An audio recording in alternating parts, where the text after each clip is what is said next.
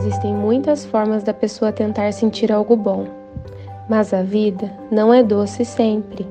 Ela pode também ser doce, mas não dá para ser sempre.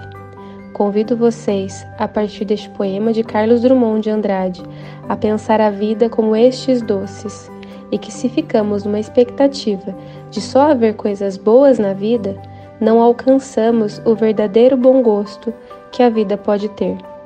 Muitas vezes fazemos isso para nos proteger. Precisamos pedir ajuda, pois senão a gula fica cristalizada e o doce amargo.